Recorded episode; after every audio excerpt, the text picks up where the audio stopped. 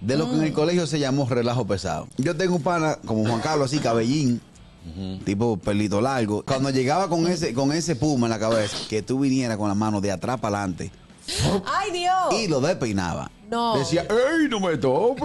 No me tope, no me tope, no me gusta que me tope por la cabeza. Es verdad. Tú ir con un vaso de eso de fondo, Sí. con un hoyo abajo.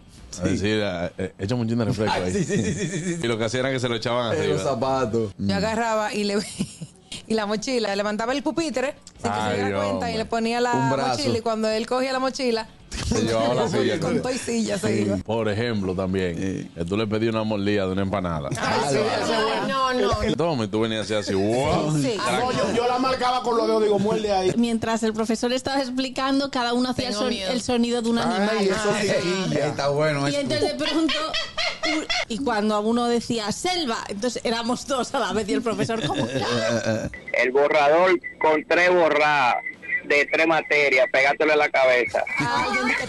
Chacho. Una estúpida que se quería dar de, de, que además ella Ajá. le ponían chicle en el pelo. Ay, Ay, bueno, eso es un nuevo pesado. pesado Bueno. feo. Tú sabes que el uniforme de deportes, Ay, esto, sí. esto es de goma. Entonces los tigres se te paraban por Digo, atrás. vamos a medirnos. ¡Guau! Sí, sí, sí. Y te lo bajaban de repente.